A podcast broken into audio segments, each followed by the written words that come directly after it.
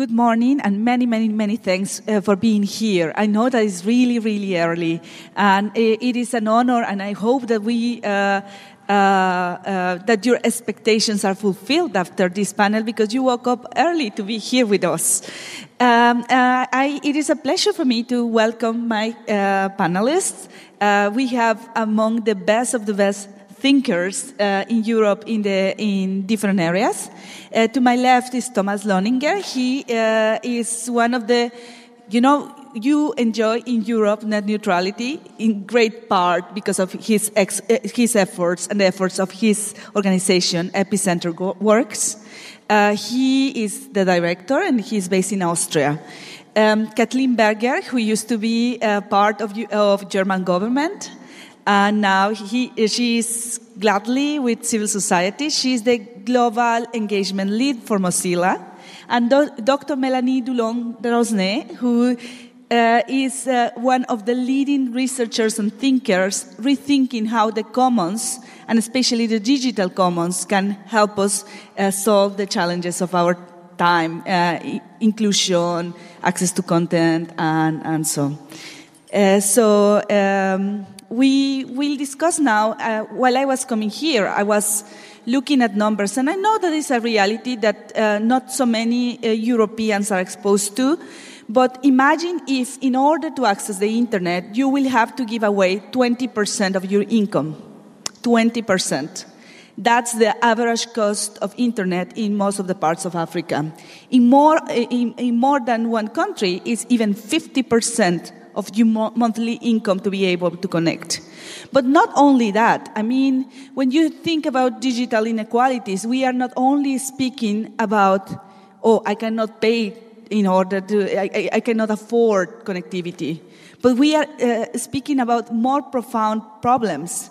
Imagine if not only it costs uh, 50% of your income to be able to connect to the internet, but then you find that there's no uh, content relevant to you. That all the co- content in, on the internet is in a language that is not yours, and it is directed uh, to people who live in different realities. It, uh, it, doesn't contain any information that is relevant to your work in the fields.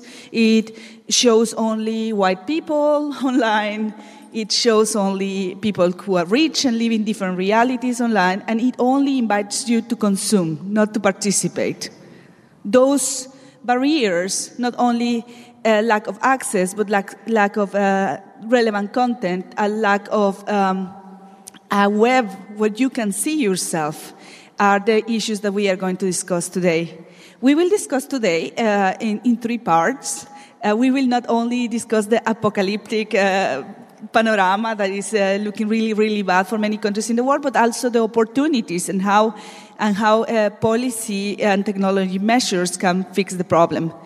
Uh, we will start with Cathleen. Uh, she, will refer, she will refer more to the human aspects on digital equalities.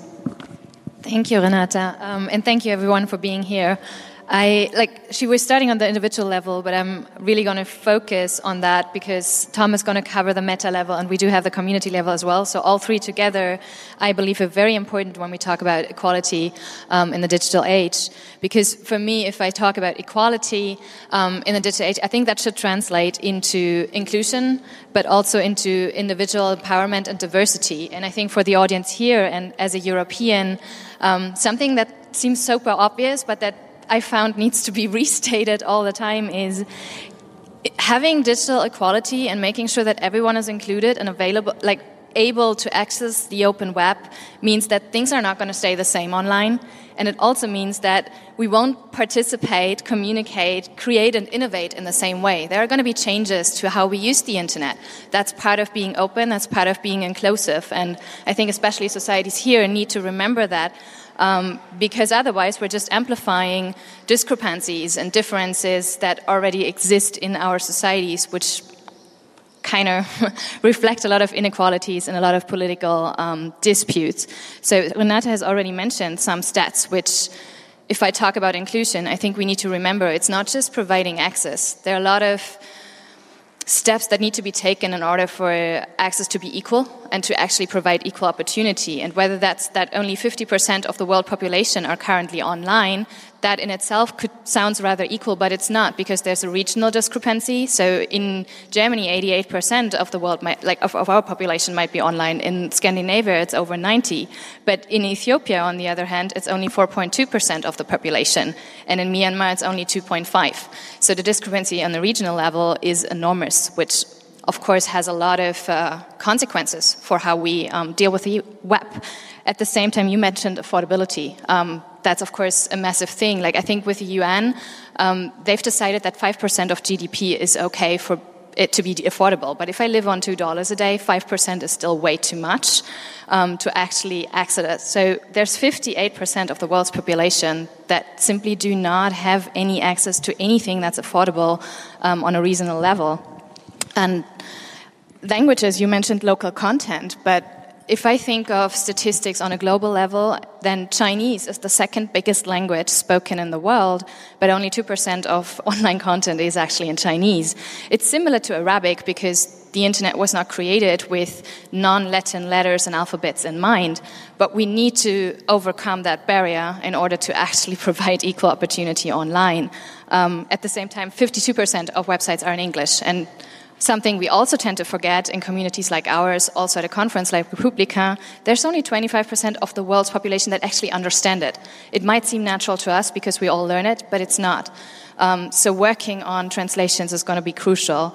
And I'm sure we're going to get into this uh, later because Renata with the Web Foundation has worked on that a lot. But Gender is also a massive issue. There are studies from the Web Foundation, but also from UN Women, which find that women are nearly 50% less likely to access the internet in, than men in developing countries. That's a massive barrier, and we need to understand why that is happening. And without wanting to, like, we are here in Europe, so it's not, I can't tell you why this is happening, but we do need research and facts to find out how we can be more welcoming and more inclusive, because otherwise, equal opportunity is never going to become a reality. You know, and the interesting part uh, that you mentioned is, uh, and that is relevant for Germany, is uh, and for Europe in general, is the role of the companies. Because while uh, Europe has strong regulators, but I mean, even here, it took massive effort from civil society to get uh, the, a web that is accessible for everyone, everywhere, with all the content. So uh, for me, it will be very interesting to see because we uh, see always net neutrality as a very Western problem and a very uh, only relevant to the U.S. and to Europe. But I want to I want to explore with you, Thomas, uh, what what is the role of uh, net neutrality in this inequality debate and why net neutrality matters for that. Thank you.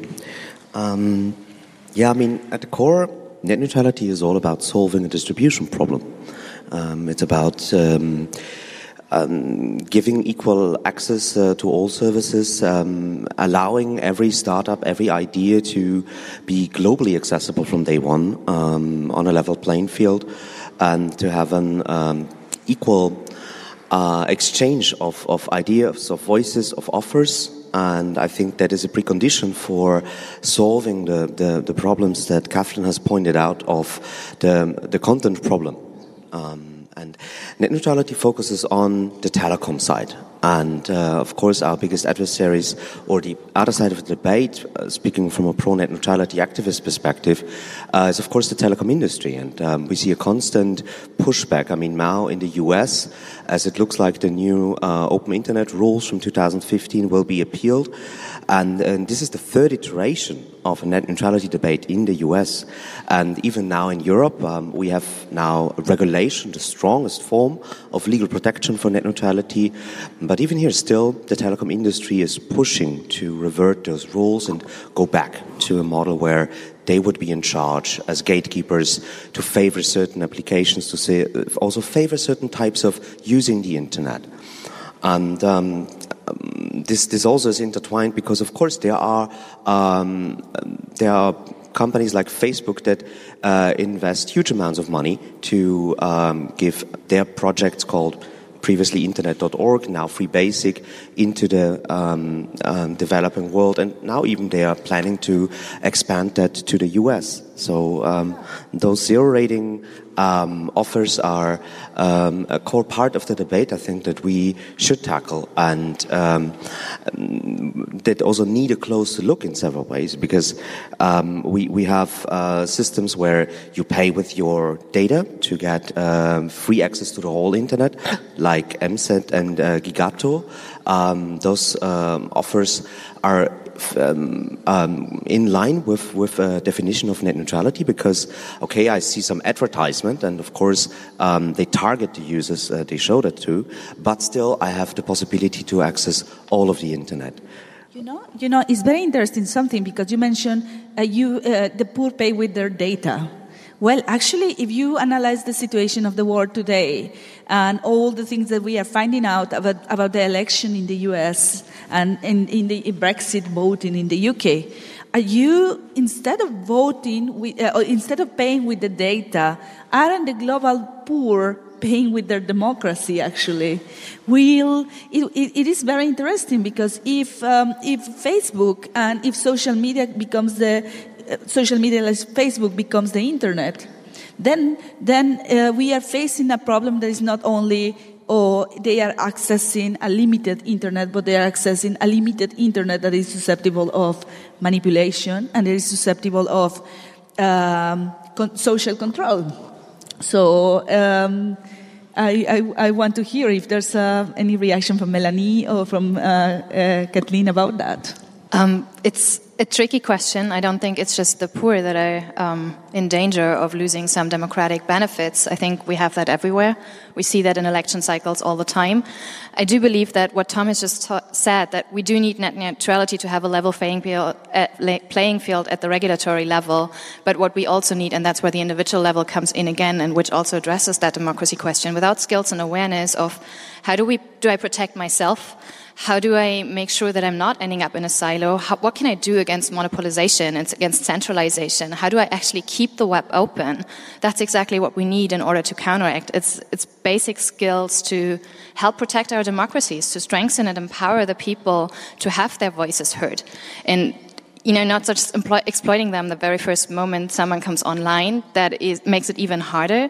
But I think even here, people are not always aware of what we're giving away and how that's affecting our political systems because we just take it for granted. So I would see that responsibility for everyone. And those who have the awareness, I see that like everyone needs to teach because otherwise we won't be able to address that. And just to briefly say, I mean, this media literacy question is also uh, uh, generally of high importance. Um, Markus Beckedahl had in his talk yesterday the numbers that uh, around one cent up to 20 cent, that's what's spent per uh, person in Germany on media literacy. So even very developed countries are, are not paying enough attention to that issue. And you know, there's another inequality that I have, I have seen, and I have seen even in Europe, and it's uh, basic, basic things, uh, uh, provision of basic services to elderly people are only provided online. And digital literacy, the focus is on little children. And so it is, it is uh, we are uh, increasing uh, something that was supposed to be for everyone, and was supposed to be to include is kind of uh, excluding more and more, especially vulnerable. So, but but not all is dark, no, Melanie. Yes, yes, I I completely agree. Media literacy and privacy literacy is uh, is completely is completely key. And instead of yeah thinking about uh, problems from net neutrality because we, ac- we can access only Facebook or as part of the bundle with your uh, with your mobile uh, with your mobile access. Uh, all the data are very expensive, but for almost free, you can access only Facebook and Twitter and WhatsApp. So that will reduce, as you were explaining, uh, what uh, your, your vision of the world and what you can, uh, you can access. But if you think about zero rating in a positive uh, way, and for instance, uh, partnerships with, uh, between mobile companies and Wikipedia, so that Wikipedia would be part of, of the bundle you get, you get for free or similar content. Yeah, but you know, you know, do playing, you dev- playing devil's advocate. Yeah, yes, yes, uh, yes. I, I want to, I want to ask uh, uh, Cathleen because Mo- uh, Mozilla is the promoter of the uh, creative web, right? And what happens in that situation? Okay, you have access to Wikipedia, but what, what are you missing out? Yeah. The question is if you have access to Wikipedia on those bundles, can you actually also write on it? Because mostly the feature phones only allowed you to read. So you're a consumer still, not a creator, not an innovator. So to us, that's not enough, right? That gives you a hurdle and that prevents you from be having equal opportunity. Just reading, being informed is one step, but it's a tiny step, and it's not enough for the web that Mozilla is advocating for. To us, we- we believe that internet health is important, but internet health also means we need to have the full diversity, and it needs to be accessible, it needs to be decentralized, and it needs to, like, no gatekeepers, no pay for play, and equal opportunity for all. So, yes, Wikipedia is a great resource, but I think what makes Wikipedia Wikipedia is that everyone is able to contribute, and uh, that's not happening in the zero-rated services. And also, in a long term perspective, if we uh, look at the way that uh, new services and startups are uh, functioning and why the internet is by far the most innovative and diverse medium that we ever had, it is because we have very low market entry barriers. And um, it actually only takes two nerds and a good idea to get a global service running. And if we go back to the early days of Wikipedia and imagine that Encyclopedia Britannica would have had a zero rated service on a similar scale as Wikipedia Zero is right now, maybe a community driven project like Wikipedia would never have come into existence. And, and that's the problem even with those types of zero rating that look good on the outskirts. Uh, we are cementing the current um, um, also market monopolies. And in a way, of course, Wikipedia is a, is a market monopoly on encyclopedias. And, and if you read the terms of the Wikipedia Zero, it has a marketing aspect to it, clearly. One of the arguments usually is um, I, I was um, uh, talking to Indian uh, friends, uh, and they were saying, like, you know, the problem is, okay, we have Facebook uh, uh, as the only platform, and they want to give it for free, but the problem is that the government actually will never invest in the uncovered areas. And so, uh, by you, net neutrality Taliban's, you, by, by advocating against Facebook, and you, you privacy freaks, by advocating against Facebook, you are uh, depriving uh, from the opportunity to have access at least to that. And our argument is always, oh, there's no options. But I know that you have been working uh, in the options. Uh, so, floor is yours to explain us how to get out from this problem of, of not viable options. Okay, yes, so I will, uh, I will, I will have a short presentation about uh, alternatives to um, commercial internet uh, service providers, uh, which are community networks, uh, community wireless or sometimes not wireless networks are not new at all. They, they exist since uh, the 1990s uh, in various uh, countries, and so I will try to to think how they could uh, answer to some questions of, uh, of this panel and uh, possibly improve uh, uh, equality and provide uh, some, some empowerment, um, give back power to, uh, to the people. Uh, so these are, um, these are the preliminary results of a project funded uh, by the European Commission, which is called Net Commons, where uh, we study uh, network infrastructure as a commons. So the commons is uh, a shared resource uh, governed by, by uh, a community, and it's a social and an economic uh, model which is different from the state or, or the, the market. So you have so several um, community networks in, in, in Europe. Uh, here in Germany, you have uh, Freifunk. In Italy, Ninux. Uh, in France, it's a, it's a federation of, uh, of uh, regional networks.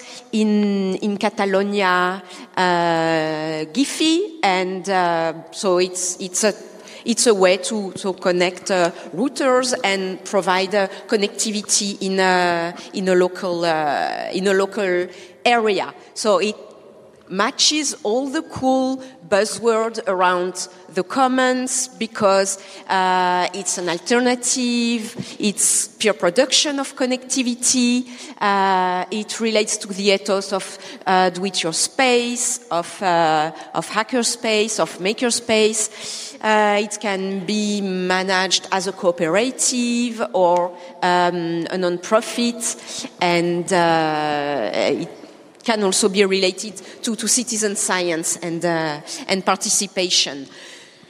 So the first advantage of this community network is that they provide uh, access to, uh, to the internet for free or for a subscription, which in principle is much cheaper uh, than the commercial uh, services, but, uh, but not only.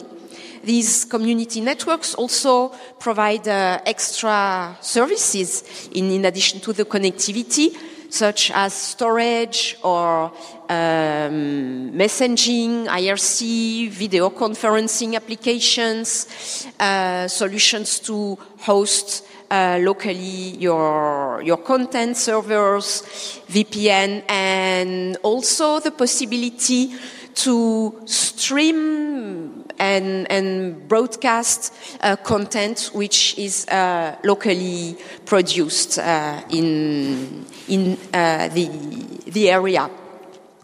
So it promotes uh, alternative uh, values. It's independent as opposed to the market concentration we, we discussed previously the focus in terms of use and in, in, in, the practices of these networks is to protect users' rights, uh, including privacy, promote uh, net neutrality, and uh, foster local uh, development.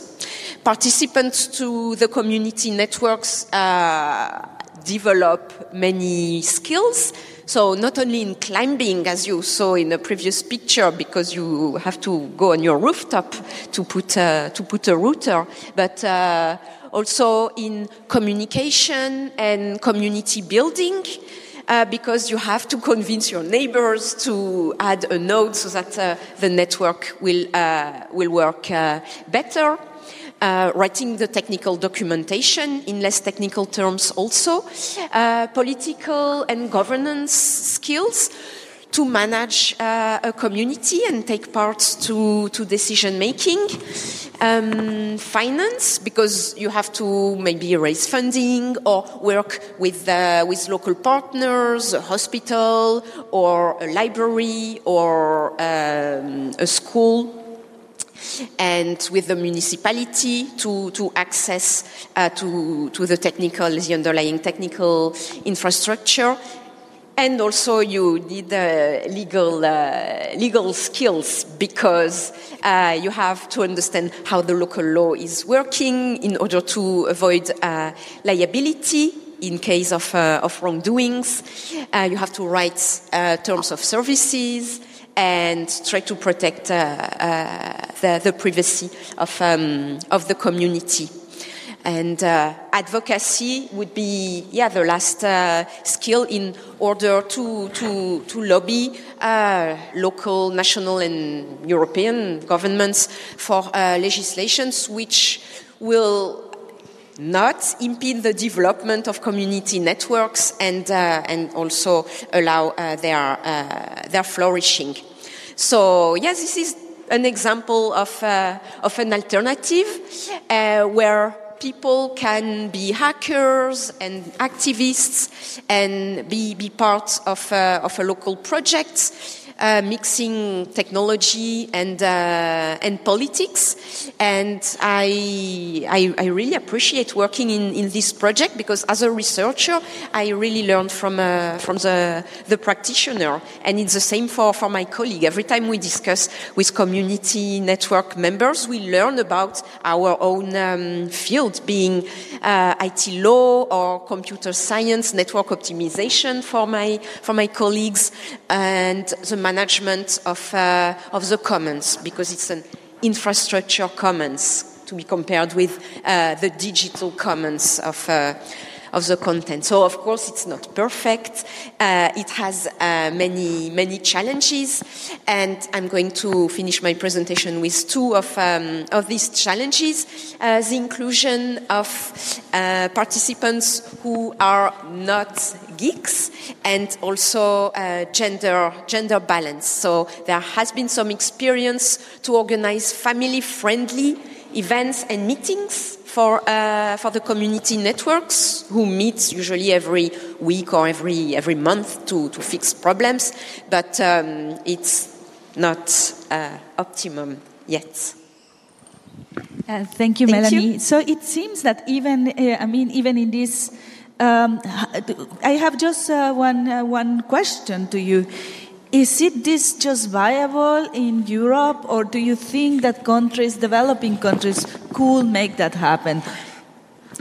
Uh, yes, it has been uh, used for uh, ICT 4D in, uh, in the fields of ICT for, for development, and it, it has been developed in. So I presented uh, European examples because that's uh, that's my my knowledge, but it has been deployed in. Uh, we have uh, in in African countries, um, in some Latin American cities.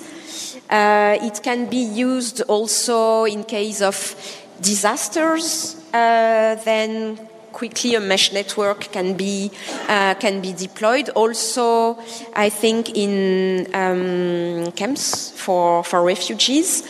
So it's not that simple. It's not a, a miracle. Uh, uh, weapon to solve uh, to solve every every problems, but yes, it has been uh, developed uh, everywhere. But it sounds really too good to be truth, and I wonder if in the policy area is any. Uh, I was hearing that there might be some regulations that uh, threaten these uh, networks, and uh, how was it? Uh, was any discussion while discussing net neutrality around around these alternatives? I'm curious to hear. Not in the big uh, European debate we had about um, net neutrality law in, um, on the European level, but right now, after we have uh, currently a proposal called Wi-Fi for EU, um, which um, gets funding to uh, local Wi-Fi's and community projects, but it's again leaning more towards big telecom companies that then also do some small local Wi-Fi uh, projects, not really this type of bottom-up um, decentralized infrastructure, uh, which I would uh, much more prefer to be um, uh, given those. Uh, I think it's only three million euros in the budget of that law, um, uh, but uh, those those local uh, initiatives really. Um, would benefit from, from some sort of funding because those are really run by the people. This is a sustainable form of uh, infrastructure investment and uh, just plainly out of the hacker ethic. I mean, this is promoting decentralization in the best form. Uh, that's also an infrastructure which is resilient to censorship and that it cannot be so easily shut down. And we see uh, um, fiercely an increasing number of internet shutdowns around the world in the past years. So this is a real problem. Um, and um, just one, one final note, because I also traveled a lot around in the last years on this net neutrality thing, and in Bulgaria, actually, they have the highest number of uh, internet service providers in all of Europe because they started off in that way. So the internet came to Bulgaria because some local nerds wanted to have internet, and then they hooked up their family, hooked up their neighbors, and they became ISPs. Um, and uh, you can still see that if you go around uh, in in the cities there, because uh, the wires are really completely chaotic. So it is uh, maybe hundreds of wires between the, the houses, and uh, that that is what decentralized infrastructure looks like. And to the contrary, in Germany, you could not even have a wire above the street. Everything has to be under the street. And then you have all the ridiculous copyright laws in Germany, which lead to the fact that the German Freifunk community has to tunnel all their traffic to Sweden. Uh, because only then um, they are not liable for what uh, their users are doing. And so I think there are many obstacles and regulatory terms that prevent such good decentralized projects. If I maybe just because you ask if, if that's also viable in um, countries that are not Europe, um, Mozilla recently ran an equal rating innovation challenge, and the concept behind equal rating was exactly how can we provide open, access to the open and free internet, the entire internet, in ways that are not zero rated but still affordable to overcome some of those barriers. And we did have some fantastic projects which submitted their. Um, ideas that also were community based networks. So it's happening in India, it's happening in, in Brazil. It's, we had like also African um, projects which exactly adopted a model like that. How can we build community networks to not only decentralize but also to bring neighborhoods online, rural areas which might be neglected from governments? So there are initiatives out there. It's totally working in other regions. Um, I think it's just a matter of how do we get these then connected with their contents, with what they need to the entire internet to amplify um, their efforts to scale them. Because I think the, the main risk is making that sustainable in a way that it's not just a tiny little rural area or one city, but how do we make sure that they still benefit from sustainable, scalable access um, to the entire internet? And I think that's something we haven't been able to address yet, but there's a lot of potential. Um, I think like your challenges, the non-geek gender inclusion. Yeah, the non-geek, exactly. How do we get the non-geek people to understand this and help contribute to that? That's one of my main questions. But it seems it seems that actually the non-geek and gender inclusion is both is a shared problem of is a transversal problem everywhere we look. So maybe we have a problem in society. Uh, that is uh, that is where we should address it. But uh, something interesting that you mentioned, and I would like you to go deeper on it, is you mentioned that actually uh, these community networks can also help us uh, fight the surveillance problem, and I want to hear more about that. well, if you manage the infrastructure, then technically you can avoid surveillance. I'm you can control your in- you can yeah, control you, your internet. You can control your own internet. So then you will not own the backbones. At some level, there might uh, there might always be surveillance, but if uh, if you are independent and uh, you own the devices and there are open hardwares and uh, there's no monitoring in, in the network, uh, then it's a, it's a progress. Of decentralization.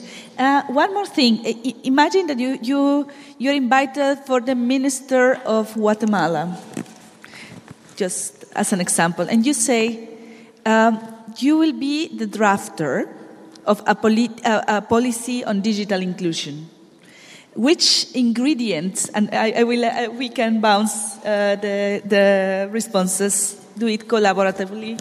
Uh, which ingredients will that policy have? Which elements, basic elements, will it have? Thomas? That's a good question. I'm not sure if I have a good answer.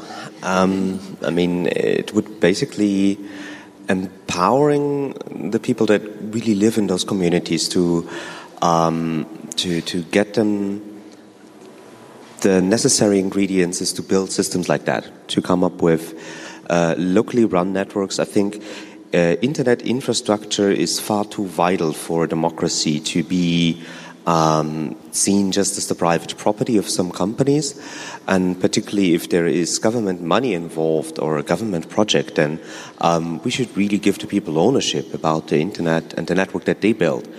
And um, mostly that means getting obstacles out of the way, maybe telecom regulation um, copyright um, or maybe also language issues and um, educational issues. You know, you, you, have to also provide offers for people that connect with their real world uh, right now in order to get them online. I think, but Cathleen is the expert on that. Um, and and um, yeah, I mean in Guatemala. Um, I, I can see a counter uh, example would be in Brazil. You know, there uh, um, uh, was a project where Zuckerberg was invited to do Wi-Fi in favelas, but the Wi-Fi would only connect to Facebook and free basics. And so I think there are many examples how it should not be done. And I think asking the people on the ground actually what type of network they want to have uh, would, would be a better solution than letting Silicon Valley companies come in. Cathleen. I'm still thinking about my answer. Um, it's a very tricky question. I know that uh, since you mentioned Guatemala, I know that you've been working on a local project there to develop a digital bill of rights for Guatemala, and I know you've like included a lot of different communities and Yes, different. it is. It is just just to just to clarify. It's just any hypothetical country. Of I course, of course, but like I know that there are efforts like that in other countries as well. It's just I kind of wonder if it's the right hypothesis to to expect a minister to do a digital inclusion concept because yes that's ideal but there are also a lot of societal problems in pretty much every single country that i can picture in my head right now and there's always a risk of amplifying this unless you have you can work with best practice examples of what already worked. So it should be always a start with mapping what's happened in other countries, what other lessons that we've learned, but never start from scratch and just focusing on your own country because you're bound to be siloed in the problems and amplify the problems that you already have in your own society. So I just, I, I kind of fear that this is an obstacle to inclusion because our societies are not as inclusive as at least I want to see them. I'm an idealist. Um, we're not where we need to be at this stage. So that's where I start with like a wonder. Um, an ingredient that should definitely be there is basic skills as in it's not just teaching kids how to code uh, you need to be able to search to read to navigate to evaluate content um, to write on the internet, to participate, right? It's remixing content to coding. You have to have all of those skills, um, and you have to have availability for local content. So providing that for inclusion is important. Um, so I think it needs to go hand in hand. We have to have the policy in place where monopolization and centralization is regulated. We need to have the networks that reach all the areas which are really hard with fiber optic cables, so that we have other solutions for that. But we also need the skills and the awareness. So it needs to be that, but we need the research and the data comparability to um, go somewhere where it's actually inclusive. Melanie? I don't have anything to add. I think that was a good uh, synthesis. well, I, I, think that what, what, will be very interesting now is uh, to hear from all of you and to hear, well, what, which ingredient your uh, inclusive uh, internet, internet for all, uh, will have. And if you have comments, questions, uh, if you want to share a project, if you want to share good policies, now is the moment to interact with our panelists.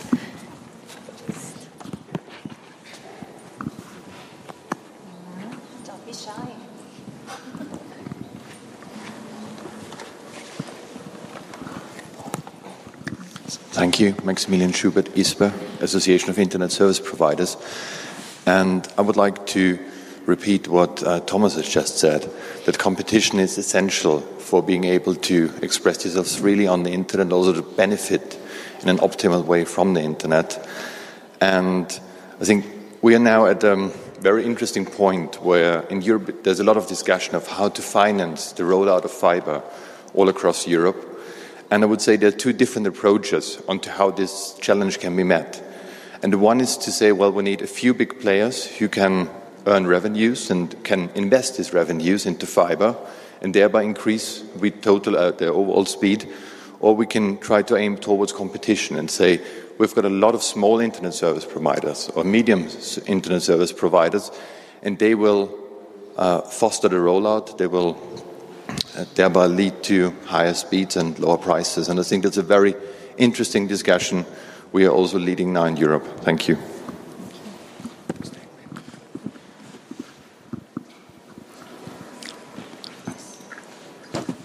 Other questions? Grab the chance to share your ideas or to comment, to think further.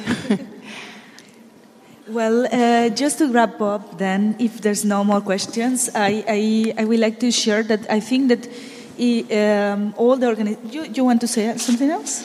No, no, I just wanted to um, say, yeah, Max is completely uh, right um, that competition, at least if we if we speak about um, um, if, if, we speak about any form of critical infrastructure, is a vital condition because, as I said, it's it's uh, internet is a far too important infrastructure to have it just centralized in the hands of one or two companies, like it is in the U.S. Because that just amplifies other problems that we have, and and in Europe it is really bad to see right now that the Commission has a huge track record of success and brought internet prices down, brought a lot of uh, uh, uh, network investment because they forced competition into the market.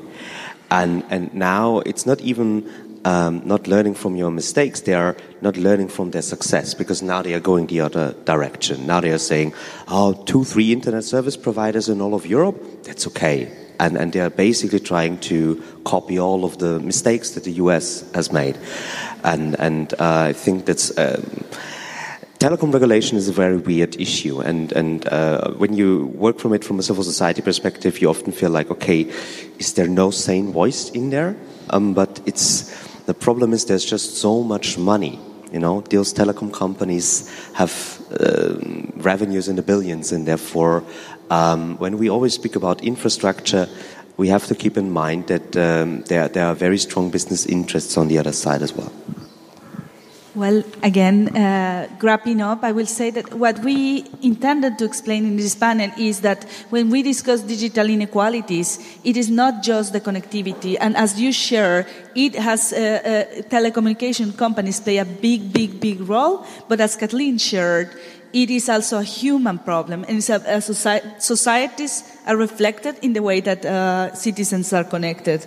And next time that uh, you in your countries, and when you hear about the policy, they say like there are no alternatives and there's no ways uh, to connect unless we uh, have Facebook, unless we have big companies solving the problems. I think it will be very interesting to look at the uh, viable alternatives that community networks can uh, can build and also viable alternatives that uh, on the content level. So at Web Foundation, we are um, we knew a strategy on digital uh, equality and ways to achieve it. So uh, just to wrap up the panel, uh, follow the work uh, that we are doing, and let's hope that we find more answers to these pressing issues. Thanks for inviting us. Thank you.